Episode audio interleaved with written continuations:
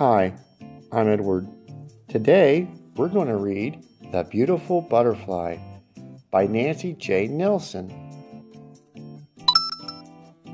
Part 1 Butterflies, butterflies. I love butterflies. I see butterflies outside every summer. Butterflies have names. This butterfly is called the painted lady.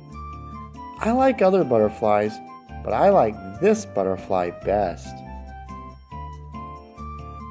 Now it is winter. There are no butterflies outside. I wish I could see the butterflies now, I said to Amy. Amy is my friend. Sarah, have you been to the butterfly house? Amy asked me. I have never gone, I said, but I would like to go.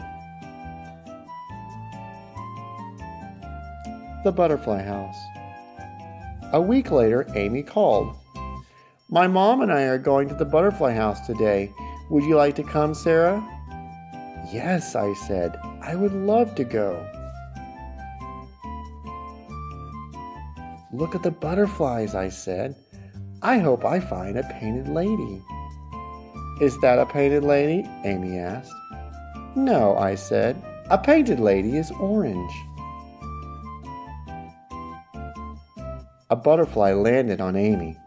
Is this a painted lady? Amy asked. No, I said. A painted lady doesn't have black bands.